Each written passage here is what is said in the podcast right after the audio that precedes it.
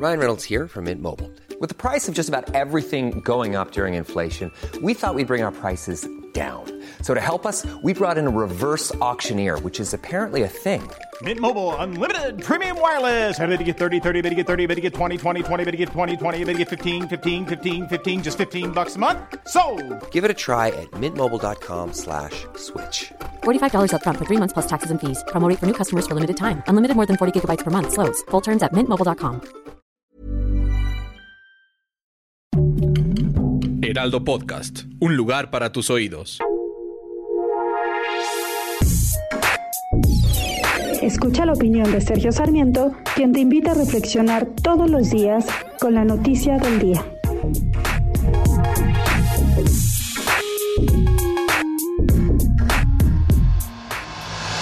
No hay nada ilegal en tener dinero o una empresa en un país con una menor tasa fiscal de la, de la, del país que uno en que uno vive. Esto se hace comúnmente pues en todos los países del mundo. Lógicamente, lo que hay que hacer por supuesto es primero pagar los impuestos por el dinero que se ha devengado y después el dinero puede colocarse en cualquier lugar del mundo donde convenga.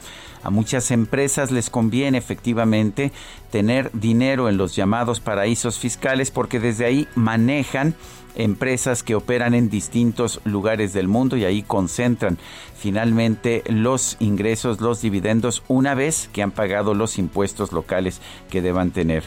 Muy distinto, sin embargo, es cuando los políticos eh, usan estos paraísos fiscales para ocultar dinero que no podrían haber ganado con los sueldos públicos que reciban o cuando lo hacen simple y sencillamente para que la gente no se dé cuenta de lo rico que pueden ser.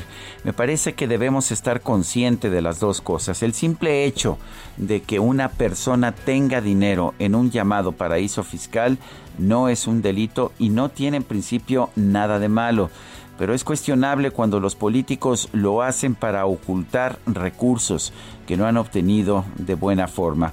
Me parece que es muy importante, por lo tanto, que al, examinar las listas de personas que tienen su dinero en paraísos fiscales, como lo han señalado los Pandora Papers, entendamos quién está cometiendo un delito y quién no lo está haciendo.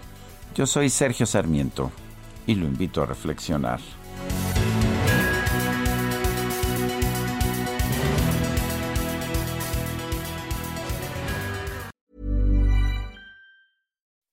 When you make decisions for your company, you look for the no-brainers. If you have a lot of mailing to do, stamps.com is the ultimate no-brainer. Use the stamps.com mobile app to mail everything you need to keep your business running with up to 89% off USPS and UPS. Make the same no-brainer decision as over 1 million other businesses with stamps.com. Use code PROGRAM for a special offer. That's stamps.com, code PROGRAM.